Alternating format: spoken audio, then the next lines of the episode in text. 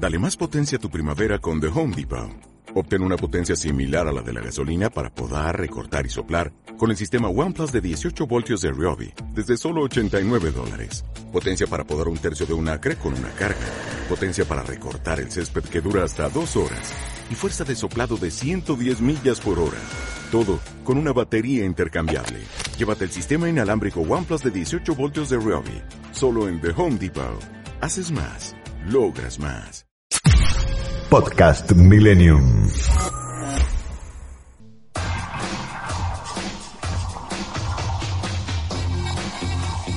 El sábado al mediodía es el momento ideal para informarse, en profundidad, pero más relajados, para entender lo que pasó y prepararse para lo que viene. En una realidad cada vez más compleja, información, análisis y opinión honesta. Dato sobre dato, con Daniel Santoro y José Luis Brea.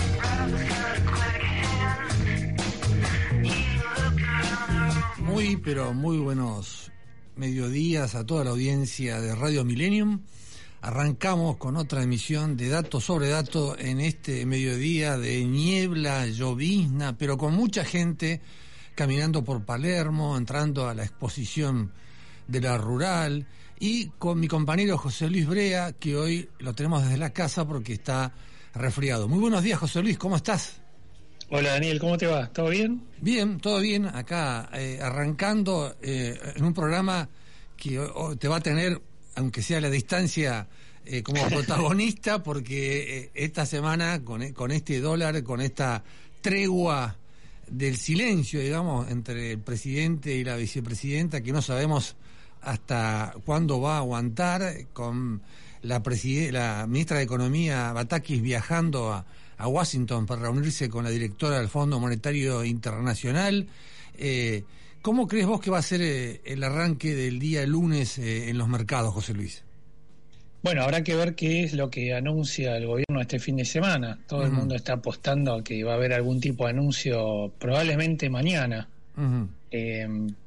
vos sabés que en este sentido el gobierno no, no tranquiliza demasiado porque está jugando un poco al misterio, sugiriendo que puede haber alguna medida eh, vinculada con el campo, eh, idas y vueltas en eso, y bueno, toda la expectativa puesta ahí, también algo de inquietud por parte del campo, que, es lo que podría hacer el gobierno para inducir la liquidación de esos 20 mil millones de dólares que dice Fernández que está reteniendo el campo, que por otra parte, eh, digamos, está hace su mecanismo de defensa igual que todo el resto de la sociedad, los comerciantes y las personas, eh, viendo toda esta, toda esta incertidumbre, bueno, tratan de aferrarse a lo que ellos tienen, que son los granos, eh, y que son los que están valuados en dólares y que lo usan como reserva de valor. Y bueno, es esto el gobierno lo que quiere, quiere forzar a esa liquidación con la esperanza de eh, aumentar la oferta de divisas y calmar un poco el dólar. Pero hay todo un trasfondo político, como vos decís, hay todo un trasfondo político este pacto de silencio tampoco ayuda demasiado. Eh, hemos tenido una semana muy difícil y no hemos visto, por ejemplo, a la vicepresidenta eh, hablar ni defender al presidente ni al gobierno. Una, una situación muy extraña. Bueno, bueno, eso es una característica histórica de los Kirchner, ¿no? Cuando hay una crisis se esconde, ¿no? Vos recordarás el tema de la tragedia de Cromañón, cuando lo dejaron a Aníbal Ibarra, jefe de gobierno, en la soledad absoluta, se fueron a, a Santa Cruz, Néstor y Cristina, o la tragedia de Once, también este, pasó exactamente eh, lo mismo. Eh, y lo que hay son mensajes desde algunos personajes, digamos, periféricos de, eh, del kirchnerismo, Grabois, que salió a decir que quería, estaba dispuesto a este, entregar su sangre para defender a los pobres y que hablaba ahora para este, no hablar cuando se produzcan los saqueos, ¿no? Lo que cosa que a esta incertidumbre económica y política le agrega este escenario de tensión social, ¿no? Por supuesto. Eh, sí, hasta ahora no han sido muchas las voces que, que se han escuchado desde ese espacio. Como vos decís, Graboy es uno de los pocos. Y me parece que también, al no hablar Cristina, están un poco huérfanos de, de libreto, digamos, ¿no? Por eso mm. tampoco no se escuchan demasiadas voces. uno intuye que eh, hay un apoyo tácito poco entusiasta, ¿no? Porque si no, yo creo que con lo que se vivió esta semana, particularmente miércoles y jueves en los mercados, eh, otra vez con mm, rumores arreciando y demás, que nadie hable, que nadie pare la pelota un poco, la verdad que llama bastante la atención. Si uno que ya vio muchas crisis en la Argentina, trata, de, trata de buscar en el pasado alguna analogía, cuesta, cuesta encontrarla, ¿no? En cuanto a, esta reacción. Sí va a haber analogías respecto de, por ejemplo, eh, los descalabros inflacionarios del Rodrigazo o de la hiperinflación en el 89. Obviamente nunca la historia se repite igual, siempre hay matices, pero algunas cosas nos pueden eh, traer memorias de eso. Pero en cuanto a este este, este mecanismo, este dispositivo político que, con el cual funciona el Frente de Todos y la no reacción eh, de esta semana, la verdad que llama mucho la atención. Sí, sí. Y yo la pregunta es que se hacen los analistas políticos es si eh, eventualmente Cristina sale el lunes y dice yo apoyo a la ministra de Economía, a Batakis y a su política de ajuste, si eso alcanza, ¿no? Porque el nivel de descreimiento y el nivel de caída de la imagen eh, eh, positiva de aumento de la imagen negativa de Cristina y de Alberto es muy alto. entonces ya, digamos, ¿cuáles podrían ser las medidas de eh, para generar confianza en no solamente en el sector financiero y en los mercados, como se los llama, sino en el resto de la sociedad, ¿no? Yo creo que te ayudaría solamente, o sea, eso ayudaría lo de Cristina, pero en la medida que esté acompañado por medidas concretas. Eh, el gobierno está empezando a ensayar algunas, el problema es que salen todas en forma dispersa. Eh, por ejemplo, ahora salió un decreto con el cual queda formalmente congelado el ingreso de nuevos agentes al Estado, de nuevos empleados públicos. Eh, y después lo otro son los números, ¿no? Tendrían que empezar a venir números, eh, por ejemplo, referido al resultado fiscal, para ponerlo para ponerlo simple, los ingresos y los gastos del Estado. Tendrían que empezar a venir números eh, mejores en ese aspecto. Y no está sucediendo, al contrario, en el medio de toda esta corrida cambiaria y de toda esta desesperación por los dólares, un dato importante que salió esta semana es que por primera vez en el año la balanza comercial, o sea, la diferencia entre lo que la Argentina exporta e importa fue negativa. Hasta ahora, justamente había saldo favorable, entraban dólares, a pesar de que no alcanzaban y no quedaban en la reserva del Banco Central, pero ahora ni siquiera eso. Entonces, si vos preguntás, el gesto político es importante, pero creo que el mercado, con este nivel casi de pánico que se vivió esta, esta semana, lo que está pidiendo son hechos concretos y medidas concretas. Y aparte que ya está empezando a repercutir en la vida cotidiana eh, eh, con cosas nuevas como que eh, casi no se quieran vender autos usados o autos cero kilómetros porque no hay precio de referencia. Este, la planta que produce colectivos también paralizó su producción porque no pueden importar algunas de las autopartes con que las que se arman los colectivos, ¿no? Ya eso empieza a tener este esta falta de dólares y esta, este aumento de la inflación empieza a, pegar en la vida cotidiana, ¿no? Y lo que pasa es que si es un escenario de, descontrol, eh, trasladalo a las personas. Tampoco, por ejemplo, en esta semana el dólar paralelo subió 47 pesos. ¿Quién va a querer mover un dedo en esta circunstancia? Por mm. ejemplo, dar un presupuesto para un trabajo, eh, o incluso tomar una decisión de compra o venta, mm. porque vos, eh, qué sé yo, un bien, no sé, querés vender un auto, por ejemplo, que vos decís un auto usado. Mm. El viernes pasado te daban X pesos por ese auto. Eh, hoy te van a dar, hoy, una semana después, te dan otra cifra. Entonces, y el que está cobrando tampoco está del todo seguro, ¿viste? De lo que está de lo que está cobrando, si está bien, si lo si es mejor venderlo, comprarlo. O sea, hasta que esto no se estabilice un poco, no te digo que vuelva eh, una que se convierta de pronto en una economía virtuosa, porque eso no va a suceder, pero que haya un mínimo de estabilidad, no sé, suponete decir, Bueno, el dólar paralelo y el dólar y los dólares financieros que van más o menos corren de la mano eh, se estabilizan en torno de 300, 350, ponele. Bueno, es un desastre porque es una evaluación muy fuerte, pero más o menos sabes a qué atenerte.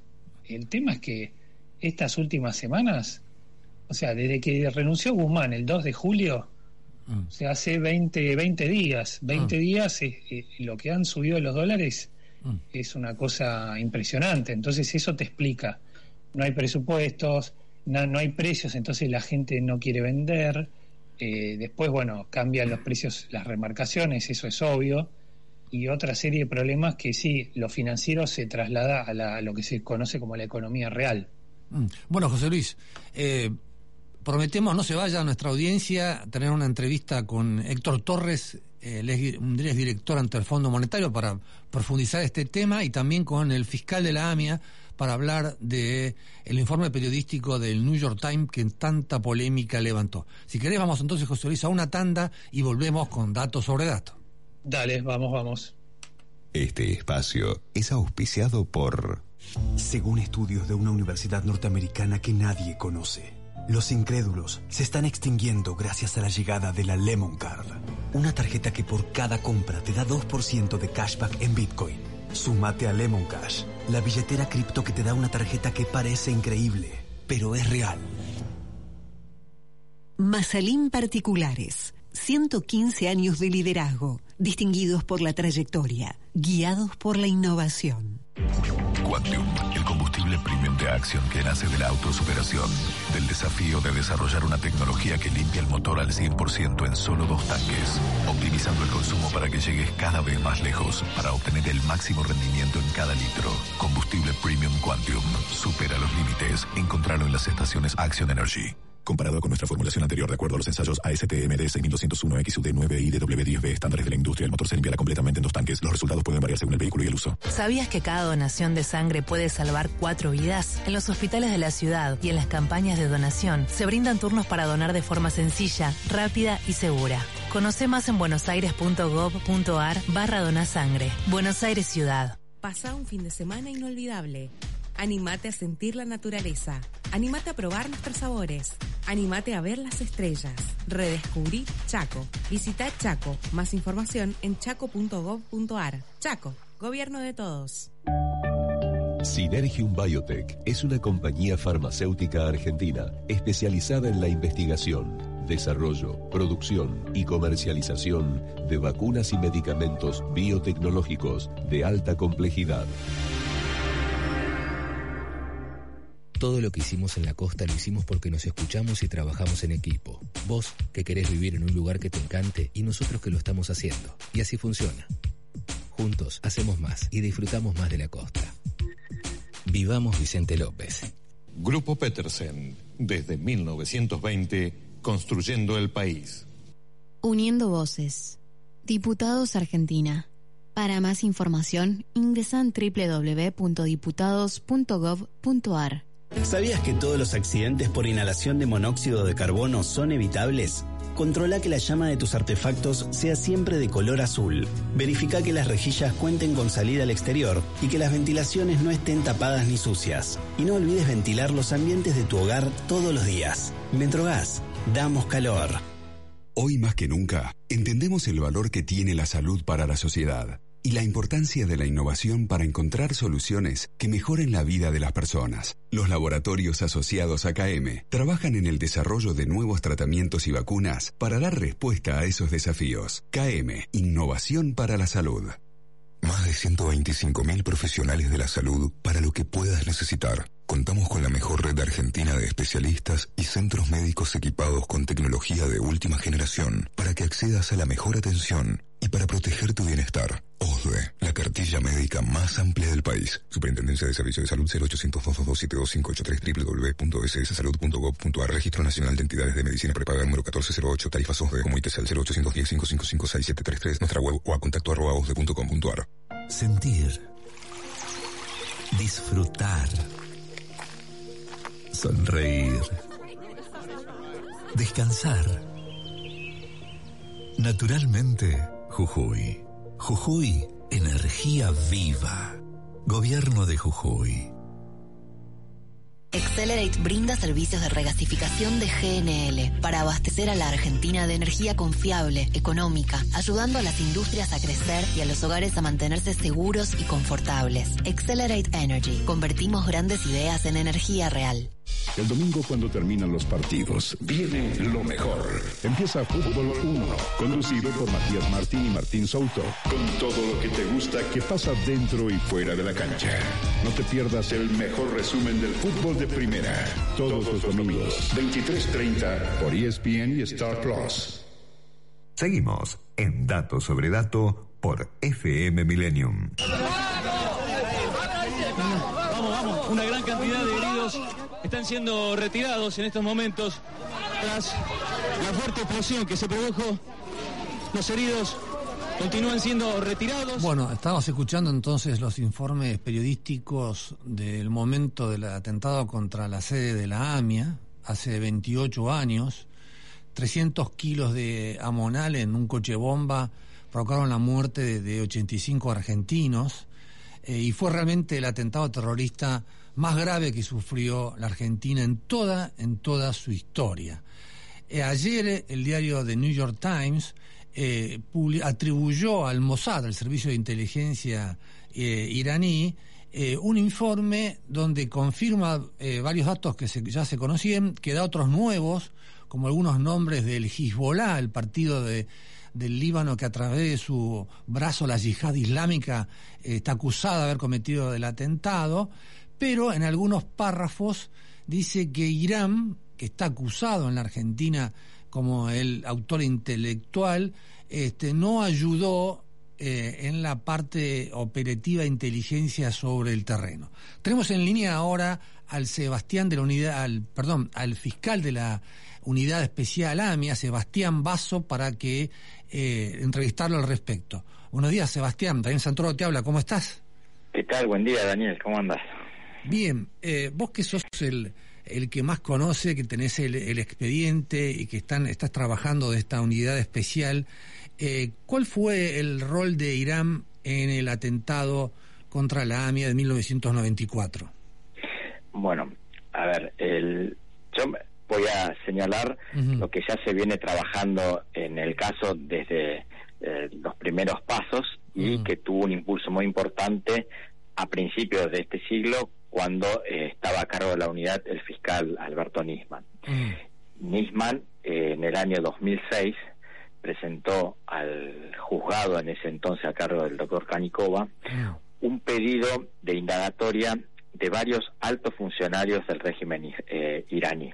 Mm. ¿Por qué eh, presentó este pedido de indagatoria? Es decir, para que estas personas sean escuchadas en el expediente como sospechosos. Mm. Porque él recopiló muchas pruebas también se habían eh, efectuado esas pruebas en la época en que el expediente estuvo a cargo del juez Galeano, mm. donde a, a, través de varios informes y de testigos que se fueron eh, tomando declaración en el ámbito internacional, mm. se pudo reconstruir que aproximadamente un año antes del atentado mm. hubo una reunión en una ciudad de Irán donde participaron las altas autoridades del régimen iraní, que es el que eh, sigue eh, manejando eh, la República de, Irán hasta el presente, mm. donde también participó, según estos testigos que tomaron, que declararon el expediente, personal de la embajada de Irán en Argentina, especialmente mm. Moshe Rabani, que mm. era el agregado cultural y que también se demostró en el expediente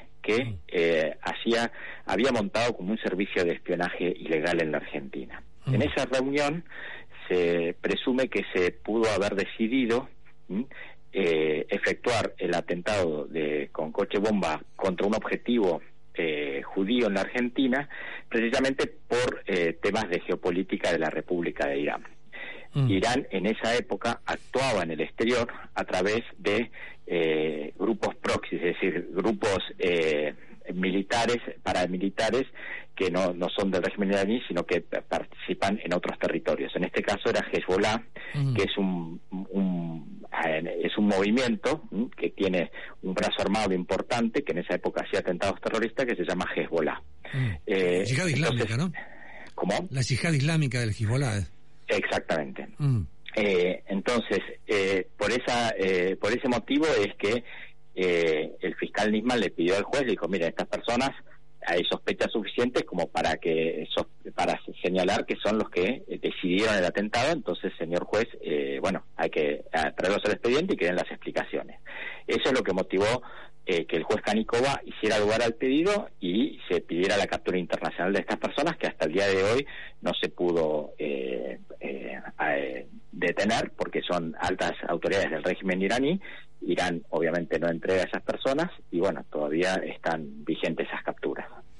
En el llamado informe Toma, en el año 2003, si mal no me recuerdo, que, que era el informe de la CID en base al FBI, a datos del FBI que se aportó en la causa, se decía que habría habido comunicaciones entre el Hezbollah y el régimen de Irán a través de Chipre.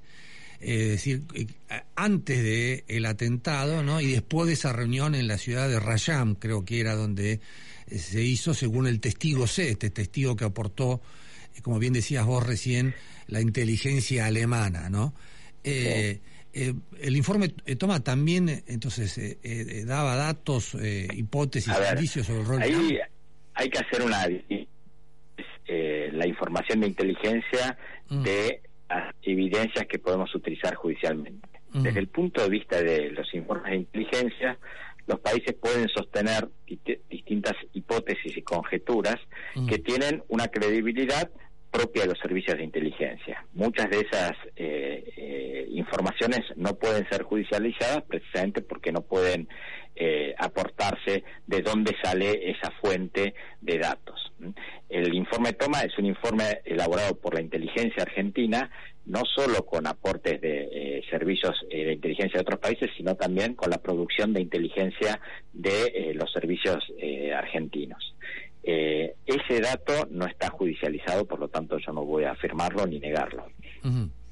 Eh, el New York Times también, eh, aparte de esta, de esta, esta, política que abrió sobre el rol de Irán, da nuevos nombres, al menos que yo no los había leído, de supuestos miembros de, de este grupo operativo internacional, el Hezbollah, eh, en cuanto a que habían colaborado con eh, Alreda y otros de los acusados de haber sido los autores materiales del ataque. ¿Para vos son nombres nuevos estos? Eh, a ver, respecto del informe que salió publicado en New York Times, como le dije a la periodista de New York Times que me mm. llamó antes de publicarlo, no voy a dar opinión porque es un inteligencia está oficializado por el Estado de Israel. Entonces, sobre el respecto no voy a opinar.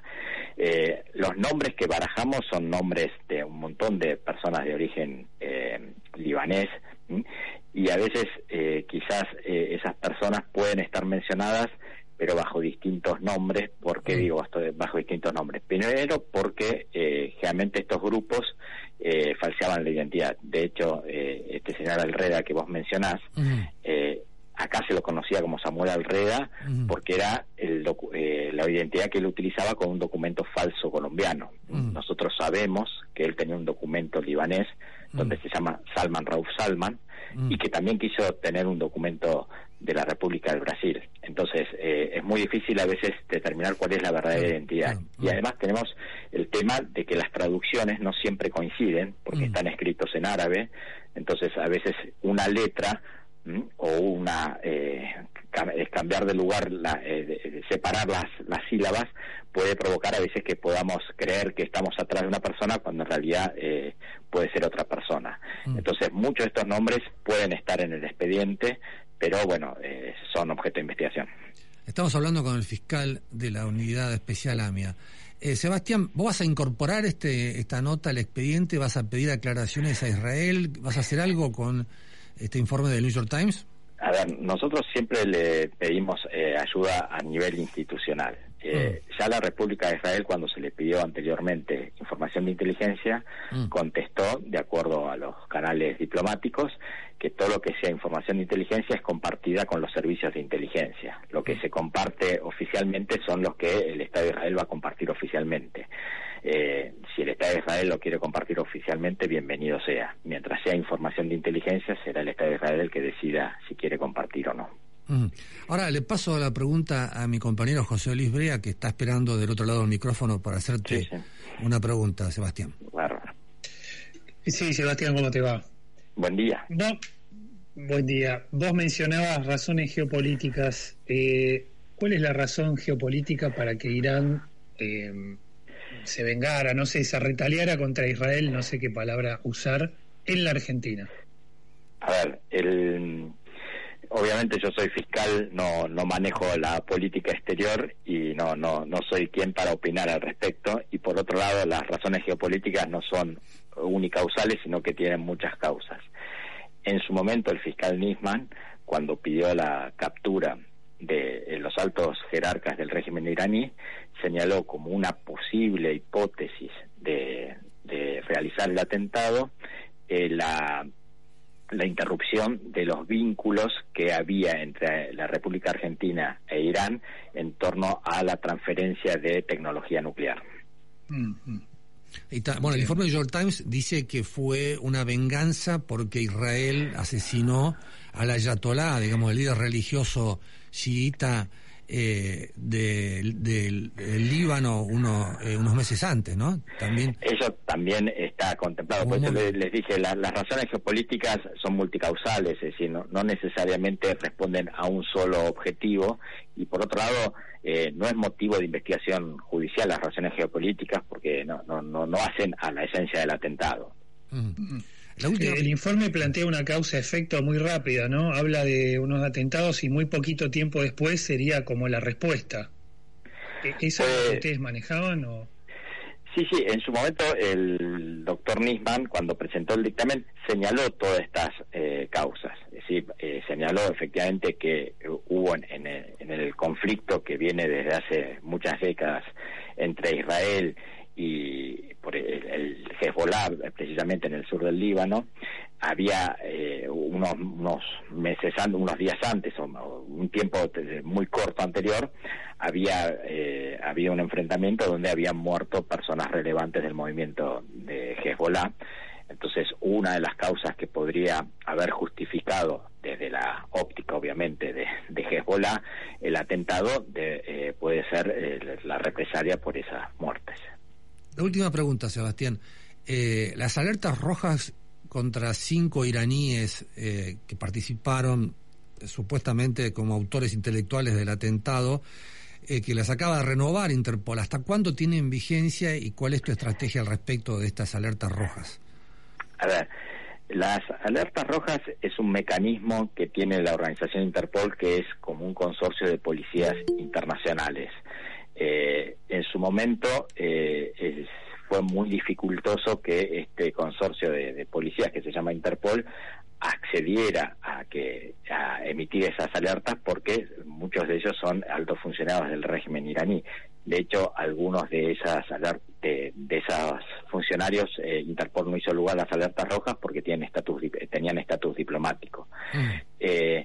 Entonces, eh, el, doctor Nisman tuvo que pelear a nivel internacional que se pusiera en vigente. De hecho, hubo como una especie de juicio interno dentro de Interpol, donde incluso participó Irán, y donde después de escuchar a Irán y de escuchar a la Argentina, Interpol hizo lugar a esas alertas rojas. Esas alertas rojas permanecen vigentes en la medida que la República Argentina eh, mantenga su interés. Nosotros mantenemos el interés porque este delito, de este atentado, fue calificado por el juez del, caso y también por los otros jueces que, que trabajaron en otros casos vinculados, por ejemplo, en el juicio a Techeldín o en el juicio por irregularidades a los funcionarios del Poder Judicial, del Poder Ejecutivo que participaron en los primeros tramos de la investigación como un delito de lesa humanidad. Por lo tanto, estas alertas rojas o este pedido de captura internacional para la Argentina tiene vigencia de por vida hasta tanto estas personas eh, fallezcan o hasta estas personas accedan a someterse a dar explicaciones ante la justicia argentina. Mm. De acuerdo, bueno, muchas gracias Sebastián Vaso, fiscal de la Unidad Especial AMIA, por esta entrevista y seguimos en contacto. ¿eh? Un abrazo, hasta luego. Bueno, José Luis, ahí escuchamos entonces en exclusiva el fiscal de la AMIA que confirma su acusación contra Irán eh, como autor intelectual y sobre todo contra Rabani, que era el, eh, el agregado cultural de la Embajada de Irán en Buenos Aires en el año 1994, ¿no? ¿Qué te pareció la entrevista, José Luis? Así es, así es. Y cautela frente a la información esta del New York Times, ¿no? Sí, sí, sí, sí ha, tomado eh, distancia y espera, que Israel, eh, según la información que yo tengo, el domingo el primer ministro de Israel, hoy, es un día sagrado para los judíos, va a hacer una aclaración respecto de este informe. Pero ahora te, ah, te, te queda una sorpresa. Escucha, a ver. si te gusta el tema que elegí para un poco tirar buena onda en este mediodía de sábado. Escucha después decir. A ver, a ver, a ver.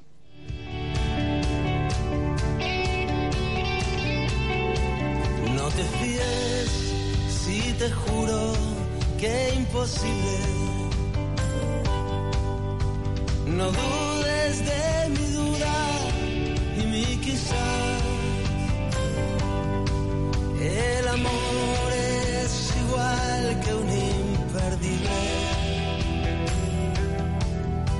perdido en la solapa del azar. La luna toma el sol de madrugada. Nunca jamás quiere decir tal vez. La muerte es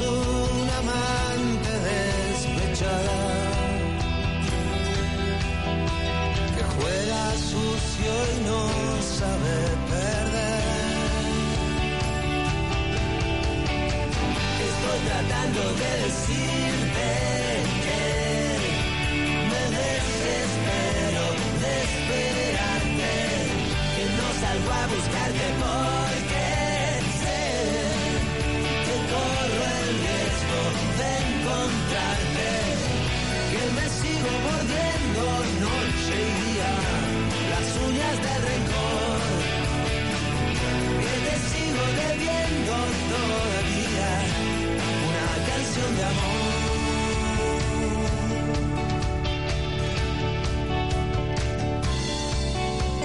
corras si te llamo de repente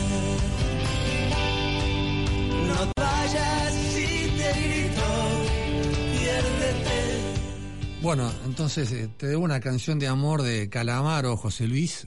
Este, todo el mundo pensará ahora a quién le debemos una canción de amor, ¿no? a, la Argentina también en estos tiempos de tanta tensión, este, a nuestras parejas, a nuestros padres, ¿no es así? Así es, así es. Bueno, eh, mientras continuamos con el programa, vamos ahora a un tramo vinculado con la actividad en la Cámara de Diputados tiene que ver con la ley de electromovilidad. El diputados trabajan en un proyecto sustentable y de menor impacto ambiental. Legisladores nacionales de distintos bloques políticos analizaron el proyecto de ley de promoción de movilidad sustentable presentado por el gobierno. El proyecto de ley promueve incentivos y objetivos a 20 años para impulsar en Argentina la utilización de tecnologías de menor impacto ambiental para la movilidad escuchamos la palabra de Gabriela Lena, diputada del bloque radical por Entre Ríos, sobre este tema tan trascendental. Creo que esta es una ley de electromovilidad que a lo mejor con algunas diferencias que podamos tener en, la redacción de algunas cosas, en términos generales me parece que es algo que tenemos que, avanzar. Son temas como los de la nanotecnología y las nuevas tecnologías que tenemos que, que nos viene llevando eh, nuestro país para adelante. Y creo que este es uno de los es un, es un tema es un tema que puede puede saltar la dieta tiempo de publicidad en Millennium Decile sí al invierno con Chevalier. Aprovecha y hacete una escapada por Argentina, comprando en cuotas sin interés. Además, si lo haces desde la app, tenés un 10% de descuento. ¿Quién dijo que el invierno es solo para guardarse? Compra tus pasajes ingresando a www.nuevachevalier.com. Viví el invierno con Chevalier. ¿Cómo puedo ser mejor? ¿Qué quiero alcanzar? Hay un camino para llevarte de lo que eres ahora a lo que quieres ser. Florencia Gallo, coach cognitiva. El coaching es una metodología que consiste en liberar el potencial de las personas para explotar al máximo sus propias capacidades. Coaching empresarial y personal. Florencia Gallo, 15 3390 4444. Consultas online, info arroba florenciagallo.com.ar. Nuestra trayectoria nos une a tus ganas de viajar, disfrutar, trabajar, emprender y progresar. Porque desde hace casi un siglo, en Boston Seguros, venimos desarrollando las coberturas que mejor se adaptan a tu vida y a tus ganas de vivirla. Porque lo más importante de nuestra trayectoria es que la de nuestros clientes esté siempre protegida. Boston Seguros. Trayectoria que nos une.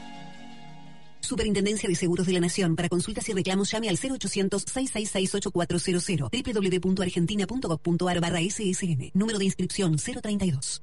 Pusimos en marcha la segmentación energética. Inscribite en argentina.gov.ar barra subsidios según la terminación de tu DNI. Si termina en 0, 1 o 2, hacelo entre el 15 y el 19 de julio. Si termina en 3, 4 o 5, entre el 20 y el 22. Y si termina en 6, 7, 8 o 9, entre el 23 y el 26. Si no, hacelo de manera presencial con turno en las oficinas de ANSES. Segmentación energética. Argentina Presidencia. Fin de espacio publicitario. Millennium 1067. Una radio para que mires la vida como es y no como está. Este espacio es auspiciado por En IRSA, Propiedades Comerciales, nos comprometemos con las comunidades en las que se asientan nuestras unidades de negocios. IRSA, Propiedades Comerciales, construyendo el futuro. Industria, construcción, logística, minería, todas estas actividades tienen algo en común. A la hora de renovar o vender sus activos, confían en el especialista. Ingresá a Adrián Mercado Subastas y encontrá la mejor opción para capitalizar tu actividad. Adrián Mercado, líder en subastas industriales. Claves y secretos del mundo de los negocios, tendencias, novedades, ideas. Belén Fernández, con toda la información en Dato sobre Dato. Bueno, difícil abstraerse de una semana de dólares eh, subiendo frenéticamente, el riesgo país por las nubes, eh, versiones, reuniones, viajes, los funcionarios, silencios. Pero llegó el momento de hablar con la señora Belén Fernández sobre la economía real. ¿Qué tal, Belén? ¿Cómo te va? ¿Cómo estás, Pepe? ¿Cómo está Daniel? ¿Todo bien por ahí? Bien, muy bien, gracias. Bueno, como decís, la verdad que esta semana para los que trabajamos en un diario económico fue un verdadero dolor de cabeza. Eh, ver cómo subía el dólar segundo a segundo y batía nuevos récords, la verdad que fue complejo. Y vengo a traerles justamente una columna que tiene que ver con esta incertidumbre económica, política y esta suba del dólar en las diferentes. El otro día hablamos, bueno, de, de las diferentes industrias, de cómo va afectando la suba del dólar y la incertidumbre económica. Bueno, hoy les vengo a contar la construcción, una de las industrias que claramente está casi más atada al dólar que cualquier otra. Eh, el dólar, recordemos que entre el jueves y el viernes llegó a picos de casi 350 pesos y obviamente eso repercutió porque también tengamos en cuenta que hace dos o tres semanas eh, ya estábamos hablando de un cepo a las importaciones que también obviamente repercute eh, en, este, en esta industria de la construcción. Decimos que es como un combo casi explosivo. ¿Qué pasó el jueves y el viernes cuando el dólar llegó a valores récord? Bueno, no se vendía nada. Los corralones no entregaban mercadería, no había precios de referencia, un poco lo que hablabas vos, Pepe, al, al inicio del programa, ¿no? nadie claro. quería vender, nadie quiere vender, nadie quiere comprar, pero eh, se empezaron a dar a estas situaciones curiosas, por así decirlo, por, la verdad no, no sé cómo denominarlas, esto de que quizás eh, las empresas habían comprado materiales, los iban a retirar a los corralones, pero los habían comprado hace quizás una semana, cuando van a retirarlos a los corralones, le- el corralón no le quiere entregar el material y le dice, te devuelvo el dinero, pero el material me lo quedo, porque no Claro. querían deshacerse de los productos, primero, porque hay escasez, recordemos que muchos de los productos que se usan para la construcción son importados, y si no es importado el 100% del producto, eh, es importado los insumos que se utilizan para fabricar ese producto. Entonces hay poco stock y precios que no se sabe cuánto van a valer mañana. Entonces, por las dudas, los corralones no querían eh, desprenderse de esos productos.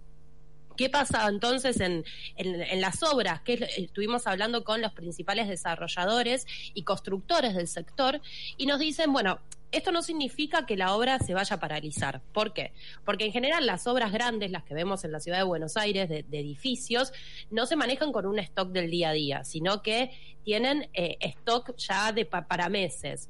Mm. Pero obviamente sí anticipan que va a empezar a haber demoras, que los plazos de se van a extender. ¿Qué pasa? Obviamente, si vos a lo mejor tenés faltante de alguna de las industrias, como se trabajan varias industrias juntas, es decir, no sé, desde el que hace eh, la parte de, energía y el que hace la parte de pintura, bueno, se va como, el, digamos, primero empieza uno, después se, se puede, digamos, sustituir una, una tarea por otra. Pero lo que está pasando es que, obviamente, se puede seguir trabajando, pero el producto final se va a entregar más tarde. Entonces ya están anunciando los desarrolladores y con preocupación que los, eh, los departamentos finales se van a entregar más tarde. ¿Qué es lo que está faltando hoy? Hierro, vidrio, pintura, grifería, sobre todo este último, porque mucha de la grifería se trae del exterior, eh, están faltando también porcelanatos que también se están trayendo del exterior. Obviamente que tenemos una industria nacional, pero no está llegando a abastecer eh, la demanda y además este problema de que nadie quiere vender. La verdad que, es un problema grande. ¿Y a, a quiénes afecta más? ¿A las obras grandes o a las obras chicas? Obviamente la respuesta es clara, es a las obras chicas. Y hay un movimiento muy grande, recordemos esto que lo venimos contando, que por la pandemia la gente decidió cambiar de estilo de vida y muchos apostaron a irse a vivir a los countries, sobre todo de zona norte. Ahí hay un movimiento, nos hablan de que hay cerca de 20.000 obras de casas que hoy se están haciendo y que obviamente este, este tipo de constructor no tiene la capacidad de estoquearse como puede hacer una obra grande. Entonces ellos sí están con el stock del día a día y estas obras sí están casi paralizadas en muchos casos. O también lo que está pasando es que a lo mejor si la obra se pensaba eh, que se iba a finalizar en nueve meses, bueno, ese periodo ya se está postergando a un año y hasta un año y medio. ¿Y qué pasa para los, los, los arquitectos? Bueno, es un problema porque no les, no les es tan, tan redituable, digamos, porque para el arquitecto lo, mejor, obviamente, es tomar varias obras, finalizarlas rápido para poder seguir trabajando. Esto hace que también, eh, digamos, pierda poder adquisitivo el arquitecto. La verdad que es, es, es complejo y eh, es, es preocupante, sobre todo porque no sabemos a cuánto va a estar el dólar mañana, no sabemos cómo van a abrir los mercados el lunes, no sabemos si los corralones van a empezar a vender productos o no. Y te cuento, les cuento en realidad a ambos este dato para que tengamos en cuenta que obviamente no hay precios de referencia, no se está vendiendo, pero el costo de la construcción, según los datos del INDEC que se dieron a conocer esta semana, subieron un 6,3% en junio. Es decir, sin tener en cuenta este, esto, este último, estos últimos vaivenes que tuvo el dólar ahora y, y este mes que obviamente muy complejo. Y en lo que va del año subieron un 30%. Estos son los datos oficiales. Ahora, cuando vas a comprar, los aumentos son mucho, mucho más significativos en caso que te quieran vender. Así que la realidad es que lo que es la industria de la construcción está más que complicada con esta suba del dólar, con esta cepo a las importaciones y aquellos que están hoy en obra, la verdad que se están agarrando la cabeza porque está muy difícil conseguir los materiales para poder seguir la construcción adelante. Bueno, muy bien, Belén. Nos dejaste no muy animados, pero bueno, es lo que hay, es lo que está pasando y es lo que estamos viendo. Sí, es difícil traer columnas positivas estas semanas, pero, pero sí, la verdad que, está complejo, complejo el escenario y que eh, en todo lo que es negocios, la suba del dólar y la inestabilidad económica que hay eh, se siente y empieza a afectar fuerte. Mira, confirmo el informe de, de Belén porque mi hijo trabaja en una empresa de decoración de interiores y están teniendo problemas por todo lo que tiene que ver con las importaciones y eso produce una cadena de reclamos y de, aumento de los precios, ¿no? Una situación porque no hay eh, no hay precios relativos, no no se sabe cuánto valen las cosas, ¿no? Eso es. Exacto, exacto. Se perdieron los precios de referencia y eso es un problemón, la verdad. Eh, es un problema que veníamos ya teniendo con el tema de la inflación, pero que ahora obviamente se agravó y fuerte. Muy bien, Belén, muchas gracias. Te mandamos un beso. Buen fin de semana. Igualmente, hasta luego. Chau, chau. Adiós. Bueno, vamos entonces eh, ahora a escuchar otro tema musical. Espero no sorprenderte, Pepe, y seguimos con datos sobre datos. Vamos.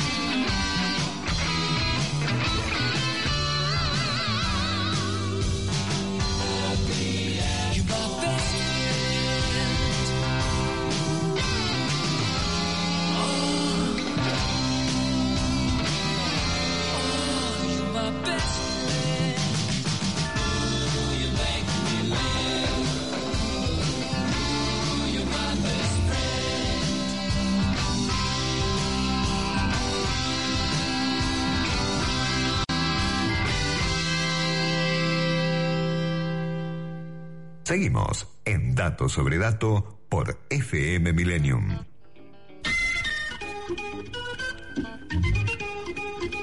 Bueno, José Luis, este, esta semana, como decíamos al principio, fue este, más que recargada y vos habías hecho un adelanto eh, con los posibles anuncios económicos o anuncios de los anuncios del gobierno el día domingo. Eh, ¿Cuál es la batería? ¿Cuál, eh, ¿Cuál sería la escala de lo que se está pensando? Porque se hablaba de un dólar soja es decir, de, darle un, eh, mayor, pagarle al productor agropecuario un dólar más alto que el oficial para que este, liquiden la producción de granos, ¿no? Sí, por ahora eso es lo que ha trascendido. Eh, ha habido reuniones ayer eh, de Batakis y mm, Pelle con, con Fernández. Y Massa, creo que estuvo el presidente de la Cámara de Diputados, Sergio Massa, también estuvo, ¿no? También. Entonces, bueno, se, se las versiones crecen, ¿no? Respecto a qué podría ser. El gobierno también esta semana tomó un par de, de medidas vinculadas sobre todo a seguir apretando y apretando el cepo cambiario. Eh, lo curioso es que, bueno, que al mismo tiempo quizás se anuncien las medidas con la ministra de Economía fuera del país, porque está previsto que eh, viaje a Washington, a Estados Unidos, para reunirse con funcionarios del Departamento del Tesoro con la, dictador, eh, la, dictadora. José Luis, ya tenemos el fallido, eh, me salió. La directora del Fondo Monetario Internacional, Cristalina Georgieva, y el, y el staff del fondo. Y justamente estamos en línea con Héctor Torres, ex representante argentino ante el FMI, bueno, para que nos aporte su visión. Siempre desde afuera se ve mejor. Por empezar, la primera pregunta sería eso. ¿Cómo se está viendo a la Argentina desde afuera. Héctor, ¿qué tal? Daniel Santoro y José Luis Brea, te saludan, ¿cómo estás? Hola, ¿cómo están ustedes? Gracias por invitarme. Por favor, al eh, contrario. Bueno, se, ve igual que, igual que lo que se ve de adentro, ya no hay tanta diferencia en este mundo tan interconectado entre cómo se ve adentro y afuera. Eh, lo que de afuera resulta un poco más difícil es comprendernos, pero vernos nos ven igual. Eh, Así que, no sé, creo que... ¿Cuesta comprender la situación política o la situación económica o ambas? Mira, cuesta todo con Argentina, porque es un país que evidentemente tiene todos los recursos eh, naturales, humanos, en fin, incluso económicos, aunque no están en pesos, eh, y que es un país que cada tanto promete mucho, o sea, promete, me refiero, el, país, el mundo espera cambios importantes, pero Realmente, mira, hay un, hay un chiste que yo escuché cuando llegué acá por primera vez, que yo creo que nos describe muy bien. Eh, eh, un tipo le dice, la Argentina es un país muy curioso, dice, fíjate, si vos volvés a los 20 días, te das cuenta que cambió todo.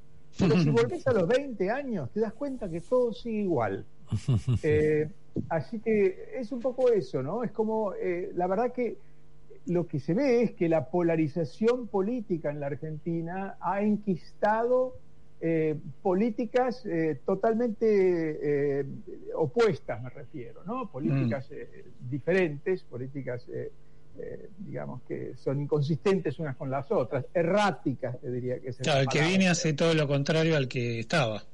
Exacto, bueno, es algo propio de los países donde hay una gran polarización política y el sector privado no tiene tanta fuerza, porque en Estados Unidos hay una polarización política, evidentemente, pero el sector corporativo, el sector privado y además las instituciones, la justicia, el Parlamento, evidentemente son más fuertes. En la Argentina eh, no pasa, entonces evidentemente la polarización política lleva a políticas económicas erráticas que hacen que siempre estemos dando vuelta y las cosas cambian eh, entre, un gobierno y el otro, es más, entre una elección y la otra probablemente, y ahora dentro de un mismo gobierno, eh, pero eh, a nivel, digamos, si vos lo mirás en 10, 20 años, te das cuenta que es una economía estancada. Claro, claro. ¿Que ¿Este viaje de Batakis te, te genera alguna expectativa? ¿Ves que pueda la ministra transmitir alguna tranquilidad a partir de este viaje o simplemente irá a pedir desvíos en las metas como todo el mundo está pensando?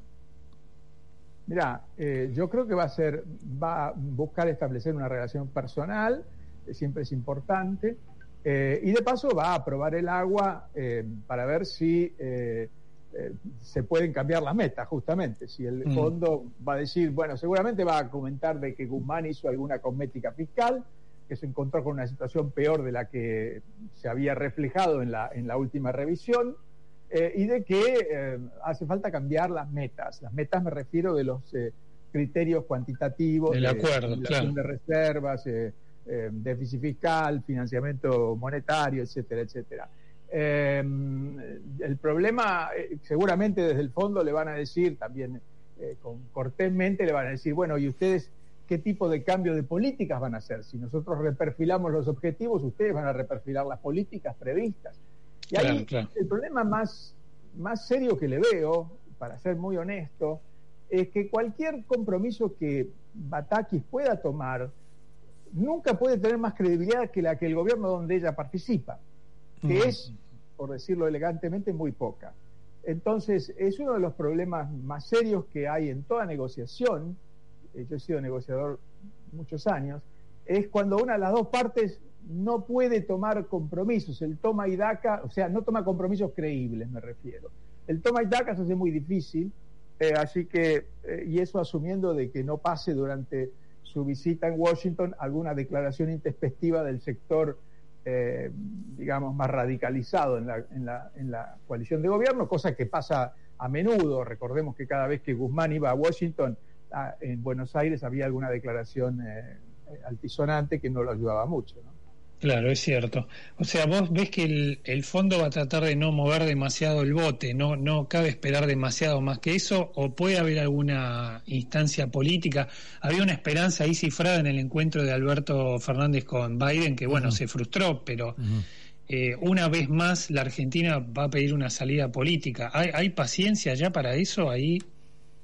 Bueno, e- es un poco lo que. Primero, la paciencia, evidentemente, se agota, pero eh, yo creo que el fondo no quiere ser el, el- el que gatille una precipitación de una crisis que se está precipitando sola sin que el fondo haga nada.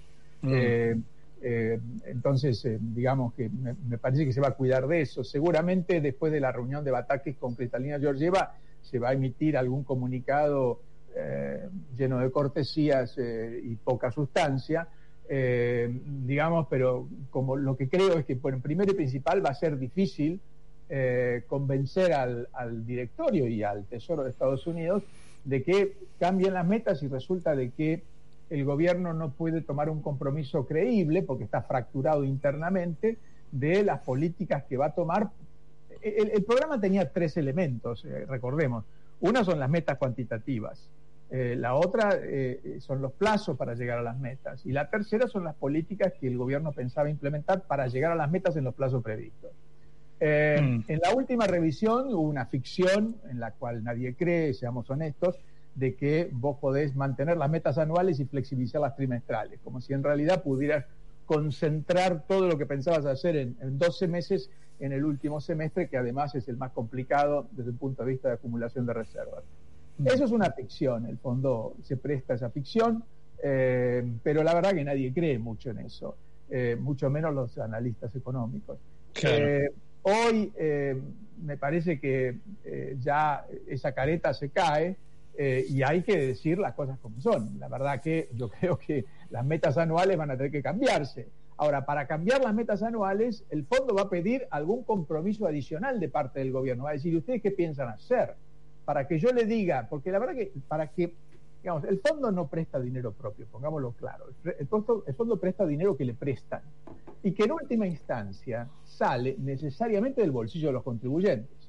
Entonces, si el fondo le tiene que decir a los países que aportan dinero al fondo, que son eh, los que, digamos, a los contribuyentes de los países que aportan dinero al fondo. Por ejemplo, que la Argentina va a seguir subsidiando eh, la, el precio de la energía a niveles superiores a los que estaba subsidiando en realidad, porque los subsidios han aumentado en términos reales. Eh, bueno, seguramente eh, algún francés, No, algún, no va a pasar.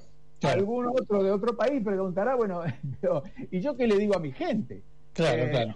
Héctor, nos estamos quedando sin tiempo, te tengo que interrumpir, pero bueno, como siempre un gusto, un gusto escucharte y, y seguramente vamos a estar atentos toda la semana para, para ver esto que vos decís, ¿no? Que seguramente alguna carta va a haber que entregarle al fondo para, para conseguir ese waiver o ese, ese permiso. Te agradecemos mucho el contacto y te mandamos un abrazo, buen fin de semana. Bueno, buen fin de semana para ustedes también, gracias. Bueno, muchas gracias. Bueno, José Luis, llegó el momento de despedirnos y el momento de los agradecimientos después de este programa. Eh, empezando por Soledad eh, tu, eh, tu, Chile, tu Chilo, que la tenemos en la operación técnica, a Tomás Garrido, nuestro productor periodístico, y nuestra productora general, María Albiolite, con un deseo de muy buen fin de semana y con esperanzas de que el lunes vamos a tener algún tipo de estabilidad o de certidumbre. Sí, señor. Buen fin de semana para todos. Chau, chau, nos vemos. Podcast Millennium.